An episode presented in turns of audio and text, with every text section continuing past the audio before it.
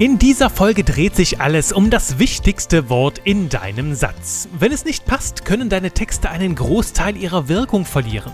Würzt du sie hingegen mit einigen dieser Perlen, wächst du deine Texte zum Leben und entwickelst einen einzigartigen Stil.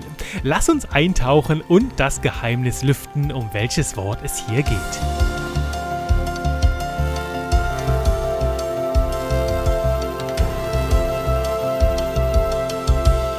Hallo und willkommen zu einer neuen Runde Spaß mit Buchstaben hier im Podcast für verkaufsstarke Texte mit Pep, mit Punch und mit Persönlichkeit. Mein Name ist Juri Keifens, ich bin Autor, Trainer für modernes Copywriting und außerdem derjenige, der auch hier den Teaser zu dieser Folge getextet hat, indem ich ja ganz geheimnisvoll vom wichtigsten Wort in deinem Satz spreche. Lass uns das Geheimnis lüften, wenn du hier diesen Podcast schon länger lauschst und auch schon ein bisschen Vorerfahrung in Sachen Copywriting hast wirst du schon ahnen, um welches Wort es geht. Ich habe es auch gerade hier wieder verwendet und gerade auch wieder. Es geht um das Verb. Es geht um das Tu-Wort. Denn Sätze, in denen es kein Tu-Wort gibt, da tut auch niemand was, da passiert auch nichts und genau das ist Thema hier dieser Folge. Wenn das Verb schwächelt, dann schwächelt der ganze Satz und wenn deine Sätze schwächeln, dann schwächeln die ganzen Texte. Es heißt auch so schön, das Verb ist der Muskel des Satzes. Wo genau dieser Satz herkommt, kann ich dir nicht mehr so genau sagen. Ich habe ihn mal bei Jean-Remy von Matt gehört, also die Marketinglegende, Gründer der Marketingagentur Jung von Matt und gleichzeitig aber auch schon beim, ähm, beim Stilpapst, ne, bei Wolf Schneider, habe ich immer wieder dieses Zitat gelesen, das Verb ist der Muskel des Satzes. Das heißt, wenn das Verb fehlt oder einfach nur schlaff ist, na, dann ist auch der ganze Satz schlaffi-paffi, dann passiert da nichts. Also ohne starkes Verb haben wir einfach keine Aktion, dann tut da niemand was.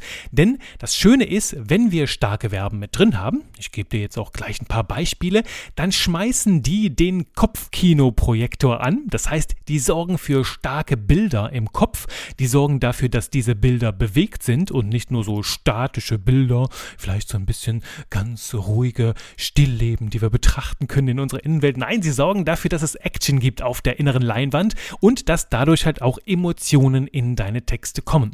Und noch ein ganz zentraler Vorteil, den ganz, ganz viele nicht auf dem Schirm haben oder sogar unter unterschätzen, ist, Verben sind ganz entscheidende, stilprägende Elemente. Das heißt, wenn du deinen Texten ein bisschen mehr Pfiff verpassen willst, noch ein bisschen mehr Würze mit reinbringen willst oder grundsätzlich deine Sprache, ja, deiner Sprache einfach mehr Pep, mehr Punch und mehr Persönlichkeit verleihen willst, dann empfehle ich dir, die Verben in deinen Sätzen, in deiner Sprache ganz genau unter die Lupe zu nehmen. Wir machen das jetzt mal hier ein bisschen konkret, sonst wabert die ganze Theorie hier so in der Luft rum. Ist übrigens eines meiner Lieblingsverben, wabern. Für mich ist das so, als würde es so einen undefinierten Pudding geben, der hier in der Luft so rumschwimmt schwabbelt und gleichzeitig so ein Pudding, der sich, der aussieht wie so ein Nebel. Ne? Es bleibt alles so abstrakt, so unkonkret und das machen wir jetzt mal greifbar durch ein paar schöne, klare Beispiele. Schmeißen wir den Kopfkinoprojektor an. Nehmen wir mal einfach hier das Beispiel. Ne? Ich nehme diese Folge hier ein, auf an einem, an einem knackigen Wintertag. Ne? Draußen hat es gefroren. Jetzt scheint hier so die, die, die Sonne rein in mein Fenster. Und ja, nehmen wir einfach mal dieses Beispiel. Ne? Die Sonne scheint. Die Sonne scheint, ja, das ist jetzt noch so ein bisschen allgemein. Aber wenn ich jetzt das Verb ändere, na, wir haben hier nur drei Worte in einem Satz und ich beginne eins davon so ein bisschen zu tunen, so ein bisschen daran, ja, herumzufummeln, fummeln, die, die Sonne fummelt, die Sonne fummelt an meiner Haut, könnten wir auch sagen. Ich könnte jetzt aber auch sagen, die Sonne ballert. Na, wenn ich sage, die Sonne ballert, dann würde ich sagen, oh, zieh dir lieber die, Sonnen, äh, die, die Sonnencreme über. Ich wollte jetzt sagen, zieh dir lieber die Sonnenbrille an und setz die Sonnencreme auf auf, denn wenn die Sonne ballert, dann wird's heiß. Oder wir könnten es auch ein bisschen sanfter machen. Ne? Die Sonne küsst meine Haut. Mm, die Sonne küsst meine Haut. Das ist so eine kleine Liebesbeziehung. Da würde ich jetzt nicht sagen, dass irgendwie eine große Gefahr besteht. Wenn ich aber jetzt sage, die Sonne ätzt, die Sonne ätzt auf meine Haut, dann würde ich sagen, oh, bring dich schnell in den Schatten. Es malt ein ganz, ganz anderes Bild. Vielleicht, Achtung, jetzt hier gefährliches Bild voraus. Vielleicht siehst du da schon Brandblasen auf deiner Haut oder Rötungen oder du weißt sofort, oh mein Gott, wenn die Sonne ätzt, dann halt lieber schnell in Deckung bringen. Das ist ein ganz anderes Bild, das diese Verben in unsere Innenwelt malen, also anderes Bild auf unserer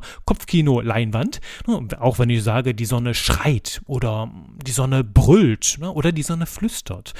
Alles, alles unterschiedliche, unterschiedliche Arten ne, der Wahrnehmung. Ich male ganz, ganz andere Bilder hier mit meinen Worten. Und das ist es ja, worum es hier geht in diesem Podcast, dass du mehr Bewusstsein und gleichzeitig dann mehr Kontrolle darüber bekommst, welche Bilder deine Worte, deine Sätze malen. Und du merkst hier, die ganze Zeit ist das Subjekt, wer hier etwas tut, also die Sonne, ist die ganze Zeit das gleiche. Ich ändere nur ein Verb, nur ein einziges Wort und das ist das Verb und plötzlich verändert sich das ganze Bild. Und das ist die Kraft der Verben. Du kannst damit maßgeblich dein Kopfkino steuern, ausgestalten, ausschmücken und deswegen, ja, rate ich immer daran zu tunen, damit zu spielen. Wir können das auch mal machen hier. Nehmen wir mal ein Beispiel, unsere Worte. Ne? Deine Worte, deine Worte, die klingen gut. Die klingen gut. Ja, das ist jetzt noch so allgemein. Aber wenn ich jetzt sagen würde, deine Worte streicheln meine Seele. Wie wenn du mir jetzt so einen, einen kleinen Liebesbrief geschrieben hättest oder so. Ne? Streicheln. Viel, viel ganz anders. Wenn ich jetzt aber sage, du, deine Worte stottern, dann würde ich sagen, also ich wüsste jetzt nicht so direkt, was bedeutet das, wenn deine Worte stottern.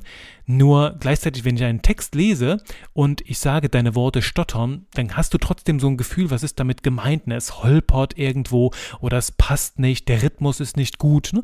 Also alleine dieses, dieses Verb kann uns sehr stark aktivieren und uns zum Nachdenken bringen, einfach weil wir denken, oh, eine spannende Kombination, deine Worte stottern, ähm, habe ich jetzt schon mal so mündlich gehört, ne? jemand stottert, eine Person stottert, aber dass die Worte stottern, ja, das, das, das bringt mein Hirn zum Kribbeln, ne? ist halt einfach nochmal mal eine neue Art und Weise etwas darzustellen, das weckt meine Aufmerksamkeit, das ist originell. Und das ist auch eines der zentralen Mittel, die meinen einzigartigen Schreibstil ausmachen. Ich setze sehr, sehr gerne auf einzigartige Verben. Das heißt, auf einzigartige Verbkombinationen. Ich setze sie so ein, wie man sie häufig noch nicht gehört hat. Ne? Deine Worte stottern oder deine Worte prickeln oder kribbeln. Na, das sind so diese taktilen Worte, die ich ganz gerne mag. Hab ja auch schon mal gestartet, eine Podcast-Folge. Willkommen im Podcast für die Worte, die so schön prickeln in deinen Bauchnabel oder in deinen Hirnwindungen. Also deine Worte prickeln in meinen Ohren oder deine Worte kribbeln in meinem Hirn. Das ist ja mittlerweile ein fester Ausdruck hier in meinem, Ko in meinem Kosmos. Und äh, können auch sagen, dein Satz hinkt. Ne? Dein Satz hinkt, wenn, wenn jetzt hier die Worte stottern oder dein Satz humpelt, deine Worte humpeln, da stimmt irgendwas noch nicht. Ne? Da, da ist irgendwas uneben in deinen, in deinen Sätzen und Worten. Oder ich könnte auch sagen, dein Satz schnurrt wie ein Kätzchen oder dieser Satz scheint wie eine Diskokugel in meinem Text. Ne? Die, diese ganzen Kombinationen kann ich einsetzen, um originelle Bilder zu malen. Und du siehst schon die Vorteile davon, wenn wir hier ähm, in die Beispiele eintauchen. Deine Texte werden ganz besonders lebendig. Ne? Du hast ein sehr starkes Kopfkino, sehr viel Aktion in deinem Text. Das ist der erste von drei Vorteilen. Der zweite ist, dass damit eine Emotion einhergeht, eine sehr starke Emotion. Dadurch, dass du Kopfkino hast, ne, wird das eine, wenn, wenn die wenn die Sonne deine Haut küsst oder wenn die Worte prickeln in deinen Hirnwindungen, dann, dann merkst du, dann entstehen da Bilder, das bringt uns zum Schmunzeln oder das macht so ah, Momente, ne? Oder es, es macht uns vielleicht ein, ein bisschen wuschig, ein bisschen verrückt oder ähm, ja, lässt uns, lässt uns halt so ein bisschen aufschrecken, je nachdem, na, wenn, wenn die Sonne ätzt und so, ne? Also wir haben unterschiedliche Emotionen, die wir mit den Verben bewegen können. Und das ist der zweite ganz große Vorteil dieses Superwortes. Und der dritte Vorteil ist halt die Originalität, je nachdem, wie du Verben einsetzt, an den Stellen, wie sie bisher noch unverbraucht sind, äh, kannst du sehr, sehr viel, ja, sehr viel für deinen Stil tun, sodass du eine unverkennbare Sprache entwickelst. Also wo Leute mehrere Texte lesen und dann danach sagen können, ey, der da und der da, die sind von dir, das erkenne ich sofort. Ich weiß jetzt vielleicht nicht unbedingt warum, aber ich könnte sagen, das hast du geschrieben. Ne? Und da wollen wir hin, dass wir einen unverkennbaren Stil entwickeln, entweder für uns selbst oder auch für Marken. Und bei diesem Weg jetzt, wir haben besprochen, was gute, starke Verben alles können. Lass uns auch noch anschauen, was sind denn die totalen No-Gos? Was sollten wir unbedingt vermeiden in der Arbeit mit Verben? Denn es gibt da so zwei, drei No-Gos, die ich immer wieder sehe, womit sich Menschen viel kaputt machen, einfach weil sie die falschen Verben in den Texten drin haben und die Texte dann einfach schlaffi-paffi werden. Ne? Die haben einfach keine Muckis, die haben keinen Pep und keinen Punch. Ohne Muckis ist das schwer möglich. Und das erste, das erste Problem, das ich immer wieder sehe, ist, dass Menschen würde ich sagen, sehr, sehr blasse, sehr allgemeine Verben einsetzen. Nehmen wir ein ganz banales Beispiel. Ich mache Text. Ne? Also wenn ich das jetzt bewusst mache, ne, ich mache Text, dann kann das, ja, kann das ein bisschen Charakter haben. Aber wenn ich halt so sagen, ich kann Texte schreiben, ne, ist halt auch nichts. Ne? Also jeder schreibt Texte. Das ist nicht so wirklich originell. Wenn ich jetzt aber sage, ich koche würzige Texte oder ich zaubere dir diese Texte oder ich dressiere Worte und Buchstaben oder ich backe dir leckere Texte, leckere Sätze oder ich forme sie, was auch immer. Ne? Wenn ich jetzt beginne hier mit Verben zu experimentieren, merkst du automatisch, dass andere Bilder entstehen und unverbrauchte Kombinationen. Das aktiviert mein Hirn einfach nochmal, das ist dynamischer, weil ich es noch nicht zehnmal gehört habe. Ne? Also hier gilt Erste, erste Regel, ne? vermeide blasse allgemeine Verben. Also ist jetzt hier keine Regel, ist ein Tipp ne, in deine Richtung. Was du damit anfängst, liegt letzten Endes bei dir. Denn wie gesagt, manchmal kann machen richtig cool sein. Du darfst es halt bewusst einsetzen und damit experimentieren. Und wenn es für dich passt, wunderbar. Ich sage halt immer, ne, wenn es überall passt, gehört es in den Knast. Also wenn du Verben hast, ne, die einfach überall passen, mit machen kann man irgendwie alles machen oder tun. Ne, die, die kannst du halt so vielfältig einsetzen, die haben wir so oft gehört. Da gibt es bestimmt bessere Kombinationen. Also sperre die Kombinationen in den Knast, die wir überall gehört haben. Denn wir wollen spezifische und auch gerne originelle Verben, die ein lebendiges Bild malen, ein unverbrauchtes Bild. Das macht einfach deine Texte dynamischer und grundsätzlich viel interessanter. Also das erste, vermeide blasse allgemeine Verben. Das zweite ist noch eine andere Kategorie von Verben, die wir vermeiden wollen. Das sind die sogenannten Modalverben. Müssen, können, wollen, sollen, dürfen. Diese fünf Ka Kandidaten hier, die können natürlich manchmal wichtig und wertvoll sein, wie jetzt hier gerade in meinem Satz. Ne? Also wenn etwas möglich ist, wenn wir etwas dürfen, wenn wir etwas sollen, ja, dann dürfen wir sie bewusst einsetzen. Ich nutze sie auch hier, na, also hier gerade ganz bewusst. Wichtig ist allerdings, an manchen Stellen können sie so ein bisschen, ja, Rumdruckserei verursachen. Ich nenne sie dann auch ganz gerne die Verpisserverben. einfach, einfach Verben, die, die, die sich so ein bisschen aus der Verantwortung herausstehlen und dann mangelt die Aktion, dann ist nicht so unbedingt viel Aktivierung drin. Ein Beispiel dafür ist, na, wenig überzeugend, Sie können unser Produkt kaufen, um Zeit zu sparen. Ja, Sie können unser Produkt kaufen. Ich meine, ich kann es auch lassen, okay.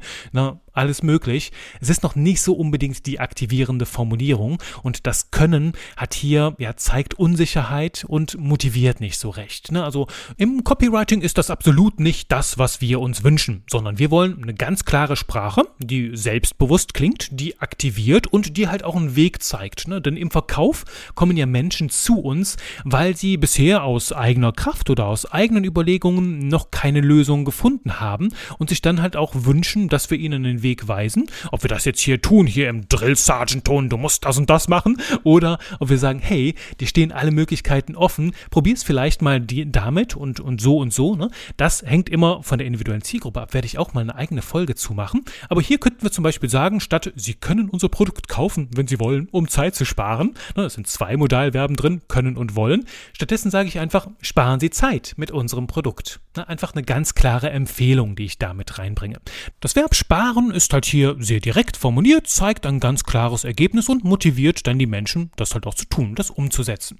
Das heißt, ich empfehle dir, die Modalverben müssen, können, wollen, sollen, dürfen ein bisschen genauer unter die Lupe zu nehmen und halt sehr, sehr bewusst einzusetzen, einfach zu schauen, sind das jetzt irgendwie Verpisserverben, die einfach nur rumdrucksen und verhindern, dass du halt schön auf den Punkt bringst, was der Mehrwert für die Zielgruppe ist und was sie idealerweise jetzt tun sollte.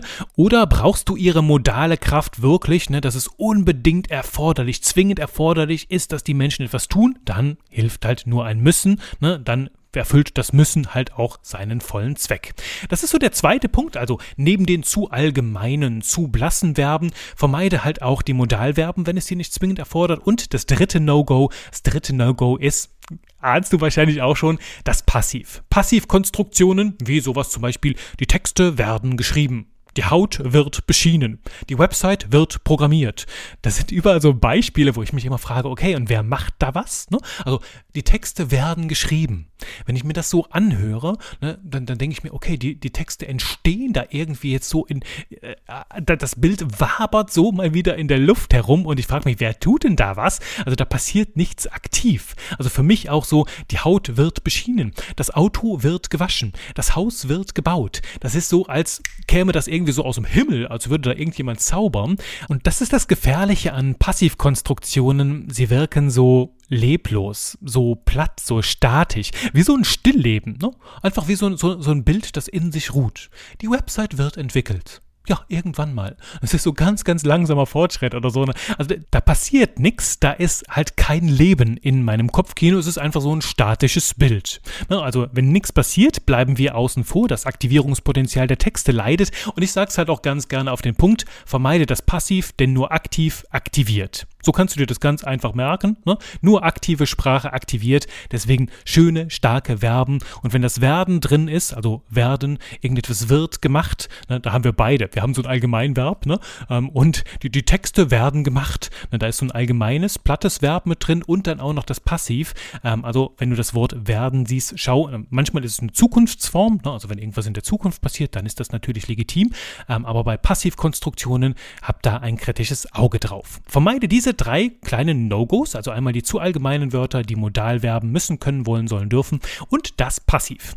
Dann hast du schon ziemlich viel aus deinen Verben herausgeholt und ich gebe dir jetzt zum Abschluss noch so ein paar Zaubertricks mit, wie du denn schöne aktivierende Verben für deine Welt findest. Einen Tipp davon, ja, den, den nutze ich ganz gerne, das merkst du auch hier rauf und runter. Denke multisensorisch. Denke mit deinen fünf Sinnen, dann kommst du automatisch auf sehr viele schöne Kandidaten. Gehen wir mal einfach die fünf Sinne durch. Ne? Das erste sehen. Da haben wir zum Beispiel Verben wie beobachten, erkennen, beäugen, betrachten, blenden, starren, ne, all das sind Verben, die mit dem Sehsinn spielen und halt auch hier, ne, deine Verben starren mich an, deine Verben blenden mich, deine Verben betrachten mein Inneres. Ne, das passt jetzt nicht so, aber du kannst ja halt einfach mal so Trial and Error ausprobieren, wo triffst du auf eine schöne Kombination, wo du sagst, oh, das ist originell, das ist lecker, das bringe ich mal in meine Texte rein. Ne. Zweiter Sinn, hören.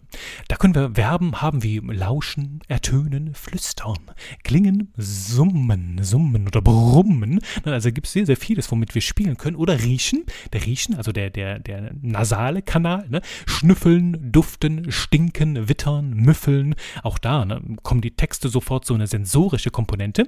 Jetzt kommen wir in meine Lieblingswelt, der vierte Sinn, das Gustatorische, das Schmecken. Äh, hier haben wir Wörter wie lecken, süßen, verfeinern, versalzen, würzen. Ne? Und halt auch hier, ähm, für, für mich ist so knusprig. Knusprig ist so ein Verb, das vieles miteinander verbindet. Ne? Irgendwie, ich, ich, ich schmecke das Knusprige. Gleichzeitig ist es aber auch etwas, was ich fühle, ist etwas, was ich höre. Und das mag ich so an manchen Verben, die haben dann so, ja, die, die, die vereinen dann so mehrere Sinneskanäle und dann haben die so eine Superkraft. Das ist so ein super Powerverb für mich, sowas wie, wie, wie, wie, wie Kribbeln auch. Für mich hat Kribbeln auch immer so eine Farbe. Naja, aber das ist jetzt vielleicht sehr spezifisch für mich. Da darfst du selbst für dich entscheiden. Ne? Was sind so Verben, die eine richtig schöne Strahlkraft haben und deine Innenwelt am besten nach außen bringen? Das war jetzt der vierte, also sehen, hören, riechen, schmecken und dann kommt noch fühlen, also das Taktile, haben wir eben schon drüber gesprochen, ne? erinnerst dich mit dem Kribbeln, den Prickeln in meinen Bauchnabel.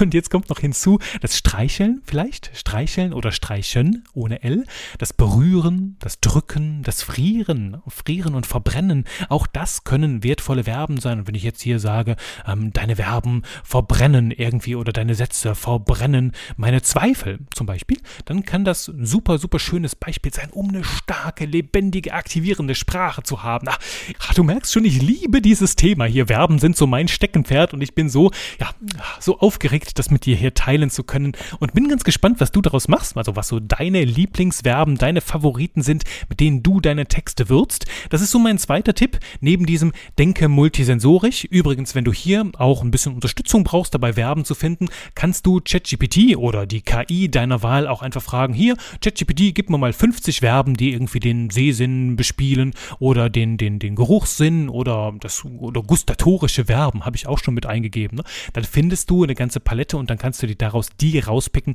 die für dich passen, die deine Welt bereichern, auch die zu dir, deiner Persönlichkeit passen und deinen Texten dann Pep und Punch verleihen.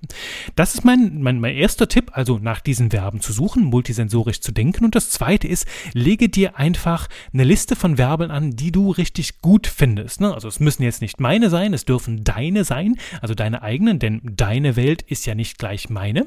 Und überlege dir halt, welche Verben passen sehr gut zu dir, zu deinem Stil, zu deiner Persönlichkeit und natürlich auch zu deiner Zielgruppe. Und notiere sie dir. Also füll damit mal einfach so deine Schatztruhe und da empfehle ich auch ähm, sehr viel zu lesen. Also durchaus alles Mögliche zu lesen, weil beim Lesen triffst du auf schöne, leckere Worte und die sammelst du dann auf. Es müssen jetzt nicht super viele sein. Du brauchst jetzt nicht tausend Verben, sondern ich habe so meinen kleinen Kosmos an Verben entwickelt, die immer wieder auftauchen, ne, wie das Wabern, das Prickeln, das Kribbeln, das Würzen, das Schnabulieren. Das mag ich auch ganz dolle. Und so baust du halt so deinen eigenen Wortschatz aus von 10 bis 20 Verben, die halt für dich stehen, die die Menschen dann auch fest mit dir verbinden und die dann halt auch schönes, emotionales emotionales Kopfkino in die Innenwelten der Menschen zaubern.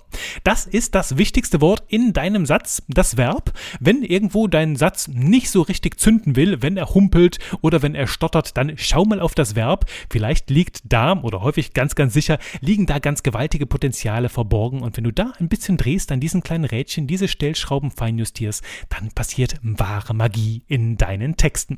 Ich wünsche dir jetzt sehr, sehr viel Freude beim Experimentieren und würde mich super, super freuen, wenn du mit mir bei Instagram, bei LinkedIn oder einfach per Mail an hallo@textedieverkaufen.de deine Lieblingsverben teilst. Ich bin ja ganz gespannt, was so deine Favoriten sind, womit du deine Sprache würzt und lebendiges Kopfkino in meine Innenwelt zauberst. Also teile sie gerne mit mir. Ich freue mich schon sehr von dir zu hören. Sag erstmal Danke fürs Zuhören, schreib lecker und bleib heiter. Bis dahin, bye bye.